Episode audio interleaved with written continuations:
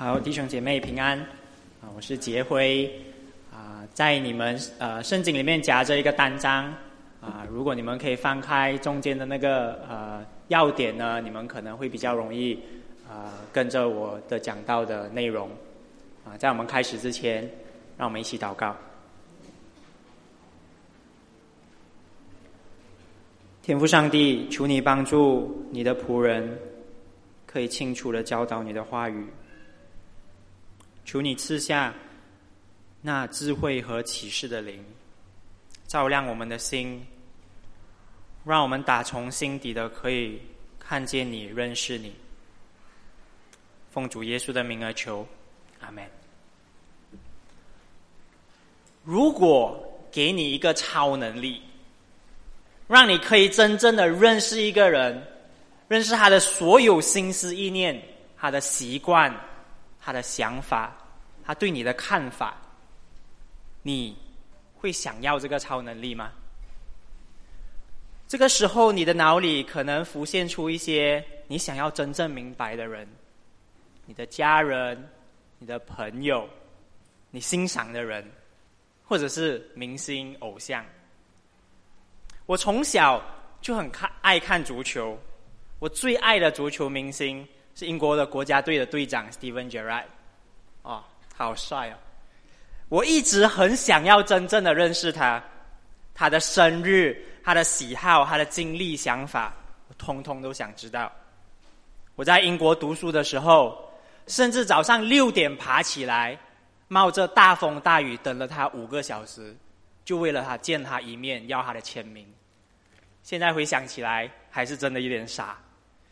但是当我长得越大，我越发现，我们每一个人都有不完美的一面。我心里很矛盾，我很怕太认识他，看到他的不完美，可能会令我很失望。我在准备的过程中，我就想，哎，还是跟他保持一些距离，保留他完美的印象比较好。但是。我们真正认识神，又会怎么样呢？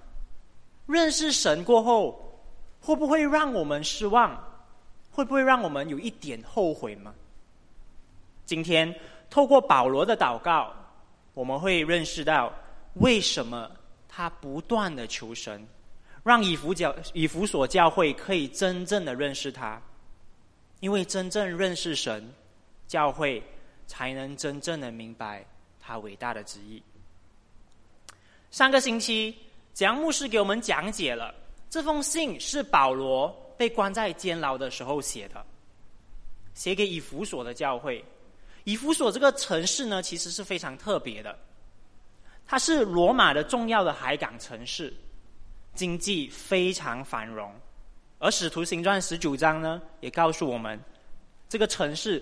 自称是希腊的至高女神雅提米女神的守护者，他们有着浓厚的外邦神明敬拜的文化。同样的十九章呢，也告诉我们，保罗在那边传福音传了两年，当地很多的犹太人、希腊人，甚至罗马人都相信。可是后来当地的人，尤其是一些铁匠，为了自己的利益。他们对福音、对基督徒非常排斥，甚至引起了大型的暴动，抓了保罗的同伴。保罗这个时候没有办法，被迫要逃离以弗所。这些过往的经历，让我们看到以弗所教会当时面对的压力。而这个时候，保罗他们重要的属灵领袖，又被关在监牢里面。可以想象这个教会他们面对的挑战和压力，可以想象他们的信心随时可能会被动摇。所以在三章十三节呢，保罗就提到他写这封信的一个主要的目的，他要当地的教会不要因为他的患难而上胆，而打从第一章开始，保罗就提醒他们，神在基督里。已经把天上一切的属灵的福气都赐给了他们，无论是犹太人、外邦人都好，都是神拣选的、预定的、赦免的、拯救的，最终将和耶稣同归于一，永远的结合。因着这个背景，这个一到十四节中的神赐的教会的一切的福气，所以来到十五节，当保罗听到教会以对耶稣的信心和对众圣徒的爱心来回应福音的时候，他无比的欣慰。保罗听到这个大好的消息，他就不住的为他们感谢神。有没有觉得很奇怪？那个教会做得好，可是他不感谢那个教会，他感谢的是神，因为他们可以有这样的信心、这样的爱心，完全都是从神而来的。打从一开始是神的启示，让他们可以认识耶稣、认识福音，也是神的旨意。让他们可以信靠耶稣，成为神的子民，是神的动工，让他们可以爱着不同的种不来自不同种族和背景的信徒。这让我想起大家这几个星期在支持和鼓励 Angela 姐妹时候所展现的信心和爱心。因着大家对耶稣的信心，我们不断的提醒他，在病痛中要继续的。坚信福音，信靠耶稣，因为对圣徒的爱心。虽然 Angela 和我们认识时间不是很久，但是大家还是把她看作主内至亲的姐妹，无条件的爱着她，关心她，支持她。甚至当中有一些人，在很繁忙的工作中，还一直抽空陪着她。我想。这真的是值得我们不断的感谢神的，因为我们这样的表现代表着神的动工，神在我们当中帮助我们用对耶稣的信心、对信徒的爱心来回应福音，回应他的爱。平日的生活中，我们是否也像保罗一样，常常为着我们的弟兄姐妹，他们对福音有成长、有回应而感谢他呢？就算他们的成长可能有一些慢，可能达不到我们想要的标准。其实准备这个讲道的时候，这段经文是深深的刺入我的心的。因为在服饰中，我常常会想：哎呦，这个基督徒这么像，为什么他成长的那么慢？为什么他不可以对神有那么多的一点点信心？或者为什么他对其他人不可以有多一点爱心？尤其是对我的妈妈，我常常会很不耐烦的说：“妈，你都信主信福音二十年了，你连这个都不懂啊？你连这个都不会？”然后我的脸是这个表情啊，一模一样。我在教会教小孩子的时候，我就不提是谁的孩子了。教了他们整整一个小时，不要抢玩具，要分享，要有礼貌的请求。结果没有两下子，他们又在抢玩具。我们在教会中，不也时常听到？诶，他是基督徒，他还这样啊？这样难相处啊？这样没有爱？这样不按照圣经的经文和原则来生活？回想起来，我必须坦诚，我真的常常忽略弟兄姐妹的成长。他们对神其实是有回应的，他们对神的信心、对信徒的爱心也是有成长的。比如说，我的妈妈在教会里很努力的服侍，生活中也尽力的为福音做见证。又比如说，某些人的孩子们。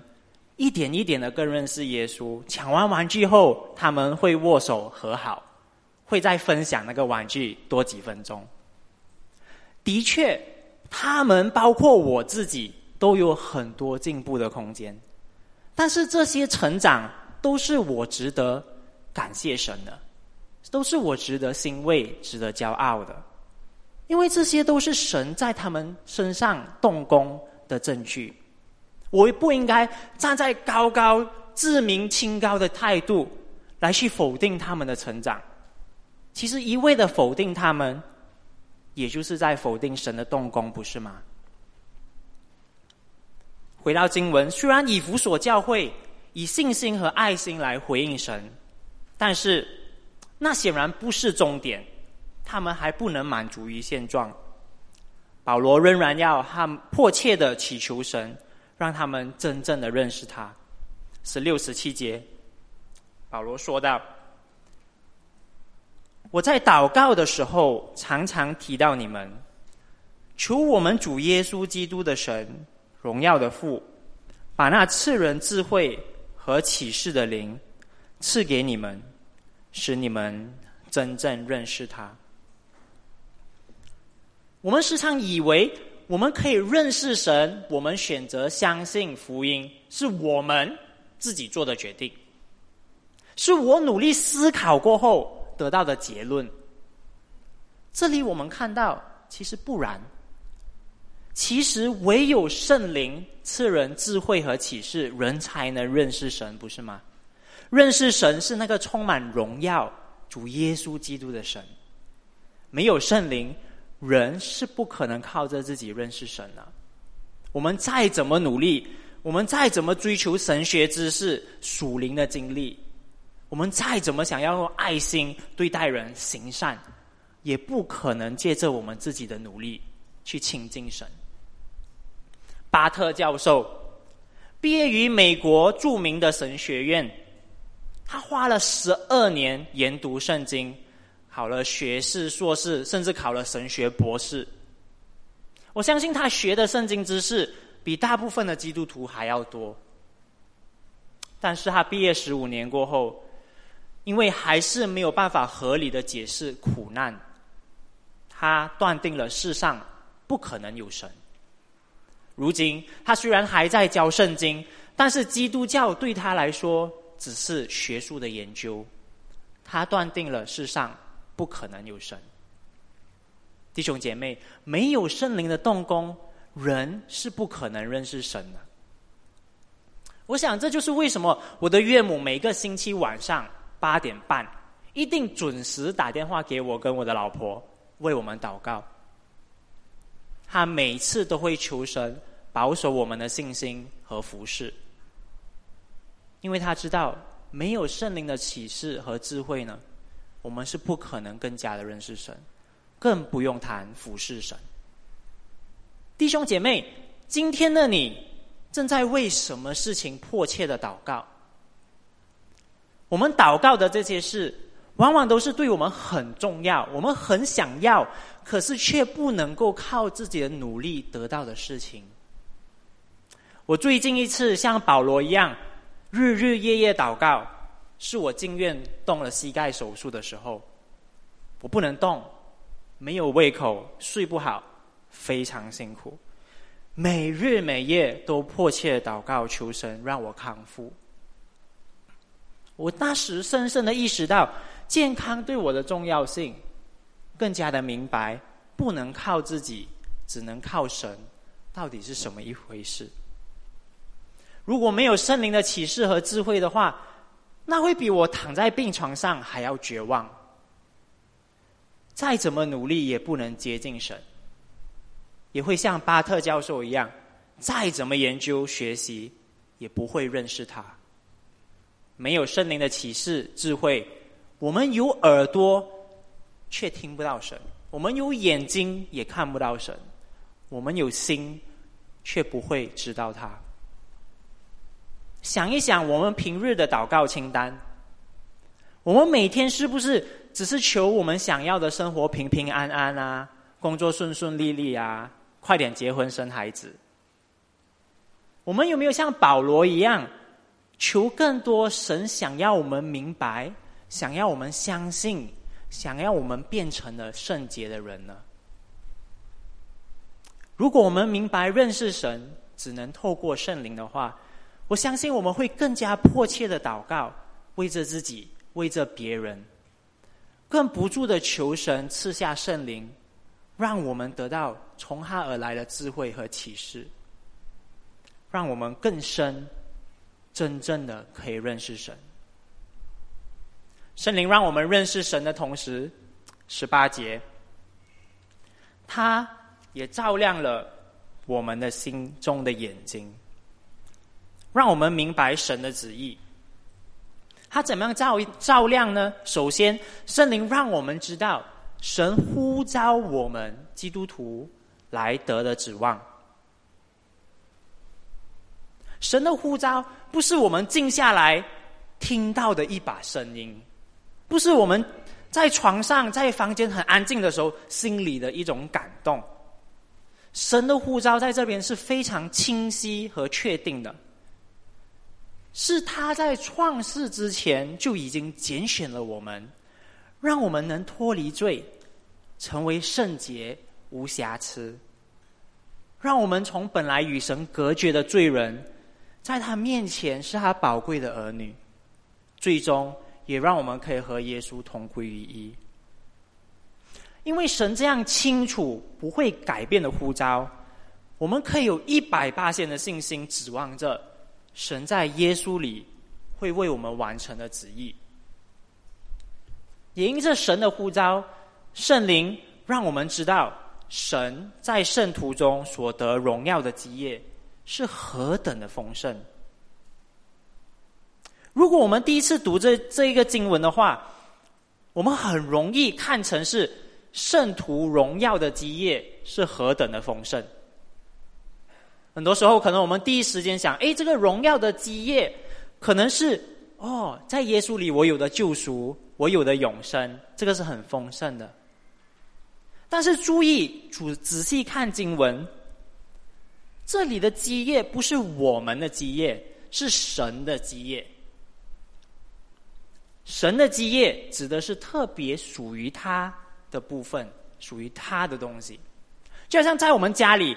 全部的东西都是属于我们的，但是在保险箱里面有一些保重、宝贵的物品，戒指啊、项链啊，或者是我们在家里专用的枕头、杯子，这些物品对我们来说是特别的，是专属于我们的，是别人不能碰的。而这里神的荣耀的基业是什么呢？就是他的圣徒，是我们这些基督徒。神呼召我们，让教会专属于他。教会是全世界中对他最特别、最最荣耀的群体。神呼召教会，让我们可以和他享有美好的关系。他毫不吝啬的与我们分享一切的丰盛，让我们得到天上一切属灵的祝福。神这样的无条件的作为。就让我想起有一位从小一起长大的亲戚，嗯，大家都叫他阿弟。阿弟他从小就很聪明，很有爱心，大家都很爱他。可是他在中学的时候，家里面对挑战，他交了损友，他走歪了路，他开始入私会党，他开始偷钱，连我外婆枕头下面的钱他都不放过。过后，他离家出走，他被抓进管化院，进进出出，家人、亲戚，全部人都对他很失望，甚至和他划清界限。但是这个时候，我的干妈也是我的三姨，总是爱着他。他看到阿弟的时候，他总是问道：“阿弟，你还好吗？”大家都离弃他的时候，他没有家的时候。我的干妈收留他，让他一起住。在他很绝望无助的时候，我干妈给了他盼望。不只是这样，干妈她所有的一切呢，她都愿意跟阿弟分享。她把他当自己的亲儿子养大，就算自己没有什么钱，他也出很多钱让他考到一些技能的文凭。他从来都不怕别人对他或者对阿弟的指指点点。阿弟在他眼里就是他的荣耀，就是他的宝贝。干妈的爱让他在叛逆中慢慢变好。他长大了，离开了家，自己找工。虽然过后他还是跌跌撞撞，但是干妈还是爱着他。每次听到他的名字、他的消息的时候，总是会问到：“阿弟还好吗？”在我干妈。癌症濒临死亡的时候，他最后一刻，他见了所有的亲戚，我也从吉隆坡赶回去。他见了我，他还是不愿意离开，因为还有一个人还没有来，就是阿弟。到生命的最后一秒了，他都惦记着阿弟，还好吗？其实神对我们的爱，不也是这样的无条件、无止境、无实现的吗？我们是他特别呼召荣耀的教会，神甘心乐意的把他一切的丰盛都跟我们分享，甚至是牺牲他的爱子耶稣基督。只为了呼召我们成为他荣耀的基业，成为他宝贵的子女，成为他圣洁的子民。神不只是关心问候我们阿弟啊、阿哥啊，你们还好吗？他还亲自动工，牺牲他最宝贵的儿子，按照他的大能实现他要给我们的好。十九节。神的大能在我们这些信的人当中大大的运行着，弟兄姐妹，神的大能让我们从不信他，本来拜着偶像，本来是无神论的，本来是追求荣华富贵的，到如今信靠耶稣，跟随真理，也是神的大能，让我们从不同的国家，马来西亚、中国，不同的种族、不同的籍贯、不同的文化。可以聚集，可以团结在一起，让我们爱着不那么容易爱的人，或者是和我们完全不同背景的人，也是神的大能，让我们在这个世世代代都与教会为敌的文化中，保守我们，让我们刚强，使我们到今天都还存在着，直到耶稣回来的那一天，在强权面前。我们根本就是看起来弱不禁风、无关紧要的人。其实政府可以随时查封我们，不准我们聚会。社会把我们这些相信只有唯一真神、有绝对真理的人视为迷信，视为极端分子，视为分裂主义。学校、公司常常也嘲笑我们，说我们信的不科学、守旧、过时。但是弟兄姐妹，你看见吗？我们这小小的教会，我们这些软弱平凡的信徒，社会看不起、不理会、嘲笑的人，竟然有着那创造宇宙万物的神所运行的大能。从古至今，多少的大国兴起又衰落，多少的文化更迭又改变。多少的战争、迫害和排挤，但是到今天，教会还是存在，屹立不倒。神的大能一直保守着他荣耀的基业，巩固教会的信心。神的大能也会继续的在我们当中运行，直到最后。弟兄姐妹，今天的你，因为信靠耶稣。面对着怎样的挑战？你是否感到无助、迷茫、绝望？可能工作、经济压力压得你喘不过气来，可能你连来聚会、来参加小组的时间都没有，生活的方向下一步也不知道该怎么走。或者你是否感觉不被爱？世界好像……没有一个地方是属于你的，是接受你的。家里也有难题，感情也不顺利，朋友、同事也针对你，让你很难继续信靠福音。或者，你正感觉到软弱、害怕，身处在教会可能会威胁到你的安全。可能你说的、你做的、你在网上写的一切都要很小心。免得有人监视你，可能作为基督徒会影响到你的人际关系、你的前途，让你很紧张。其实你并不孤单，我并不孤单。写这封信的时候，保罗因为福音被关在监牢里，失去了自由。以弗所教会也为了福音，面对罗马政府、地方宗教的种种压力。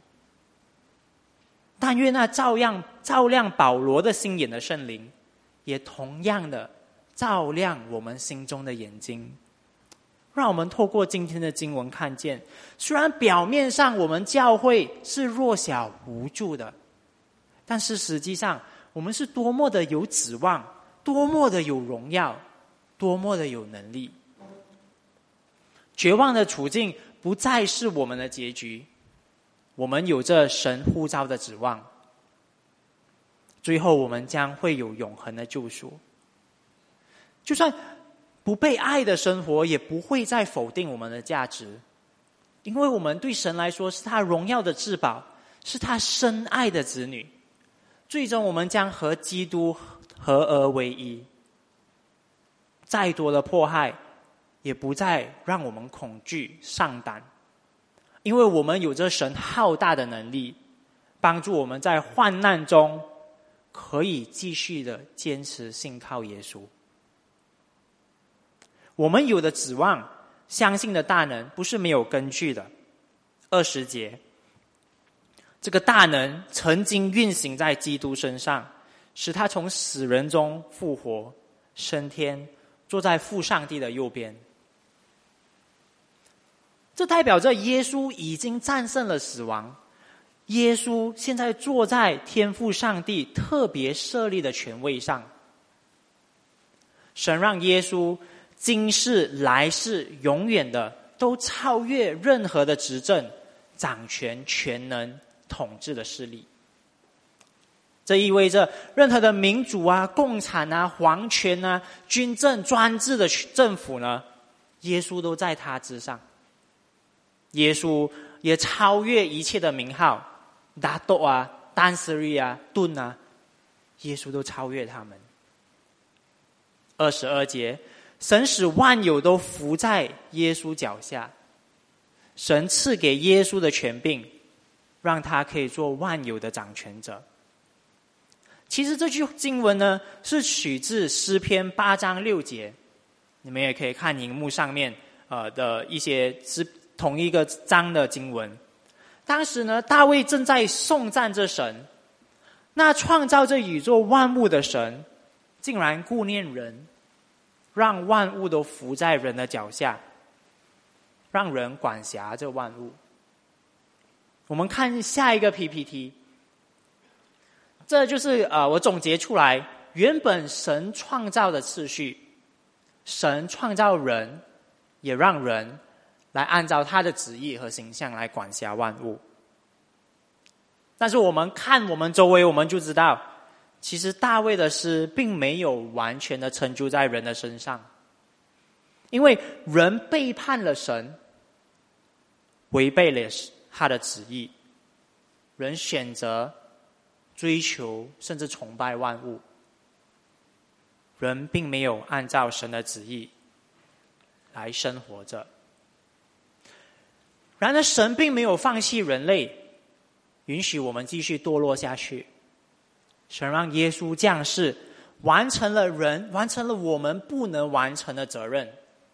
耶稣完完全全的顺服神，甚至是为我们的罪被钉十架，他都甘心的接受。耶稣了，活出了人，活出了我们本该要活出的样式。耶稣就是那个完美。真正合神心意的人，我们看下一个 PPT。所以耶稣就修复了神创造的这个呃呃人犯罪了过后的次序，而如今神透过耶稣掌管着万物，神让耶稣成为万有之首，不只是为了让他完成人的责任，修复神的次序。也不只是让耶稣可以超越一切，得到荣耀和权柄。我们来看一看二十二节：神使耶稣成为万有之首，是为了教会，为了我们的益处。神让耶稣做教会的头，教会做耶稣的身体，让教会和基督紧紧的合为一体。而现在是怎么样的情况呢？我们下一个投影，神透过耶稣与教会分享这个修复的次序。耶稣做教会的头，代表着他所有的一切都与我们分享。我们与耶耶稣基督一起复活，坐在天上，分享他一切的荣耀和权柄。我们在基督里超越万物，统管万物，从今时直到永远。而除了耶稣和耶稣一起统管万物。教会为这万物，其实还扮演着一个非常重要的角色。二十三节，教会是那充满万有者所充满的。教会是那充满万有者所充满的。有没有觉得这句话很奇怪？到底什么意思？其实这句话在原文呢，它四个主体字是。完全充满的，充满所有所有。这句话第一次看的话，就是不是一个完整的句子，所以很多的神学家、解经家都有着很不同的解释啊。所以我也不敢说我的解释是最对的，但是按照上下文和圣经对“充满”的用法呢？我觉得比较合理的解释是，教会使耶稣基督是被耶稣基督充满的。第一个就是教会是被耶稣基督完全充满的，并且以基督的荣耀、丰盛和权柄呢，充满着所有所有，充满着世上各个方面，充满着万物。OK，这边很技术，我再讲多一次，就是我觉得比较合理的解释是，教会是被基督所完全充满的，也因为这样子，他以基督的荣耀、丰盛和权柄，充满着世上的各个方面，充满着一切的生物，让万物可以在教会中，就好像看看到教会，就好像看到耶稣一样。教会就好像太阳一样，让世界每一个角落、每一个时刻都充满着耶稣的荣耀和权柄。弟兄姐妹，你们看见吗？这是神赐给我们教会神圣的身份。我们不只是在患难中被动的，就是要相信有指望的教会，我们还有。要将耶稣的荣光充满全世界，这样重要的角色。神让我们借着耶稣统管万物，充满万物。教会统管万物，甚至包括那些想要压制和打压教会的势力。教会充满万物，让世界的每一个角落和环节都能够见证耶稣的荣耀。不知道你有时候是否会觉得，哎呀，教会看起来很弱小，又没有钱，又没有能力，教的东西又过时，我来很麻烦，人又不友善，真的是很不符合我的喜好。今天你是否认识到神赐给教会的荣耀和身份呢？认识到教会在基督里扮演着。统管万物和充满万物的身份呢？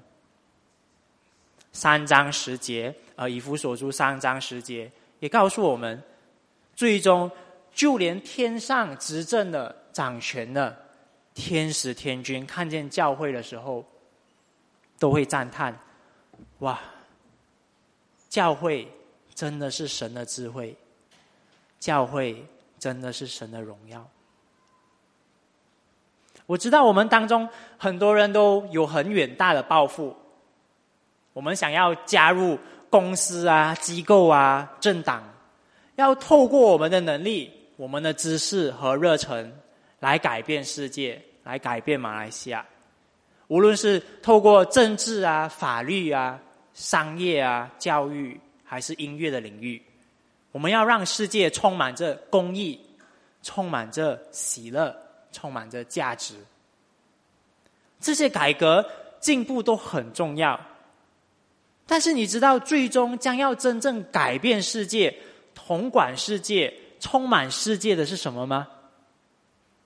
是耶稣的权柄和荣耀，而教会就是神向世界彰显耶稣的权柄和荣耀。的主要管道，再也没有比成为教会的一份子、成为基督的身体更荣耀的呼召。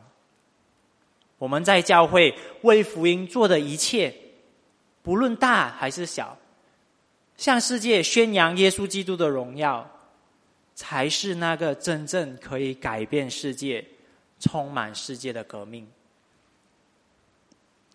来到最后。一开始我们讨论到，真正认识一个人可能会让我们失望，但是认识神的结果又怎么样呢？我们今天看到，真正的认识神，不但不会令我们失望，反而还安慰我们，巩固我们的信心和指望。真正的认识神，让我们能够活出我们在基督里有的身份。真正的认识神。让我们看见神在基督里为我们教会所行的大能作为，他呼召我们，让我们成为他荣耀的子女，宝贵有大能的子民。他让我们和耶稣基督合一，分享耶稣的一切权柄和荣耀。他通过我们，让世界充满着耶稣的荣光。弟兄姐妹。我求神透过圣灵的智慧和启示，照亮我们的心眼，让我们真正的认识他，还有他伟大的旨意。让我们一起祷告。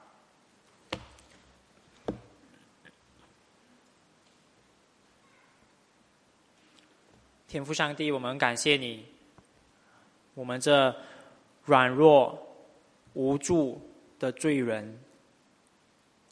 你竟然怜悯我们，你透过圣灵让我们认识你，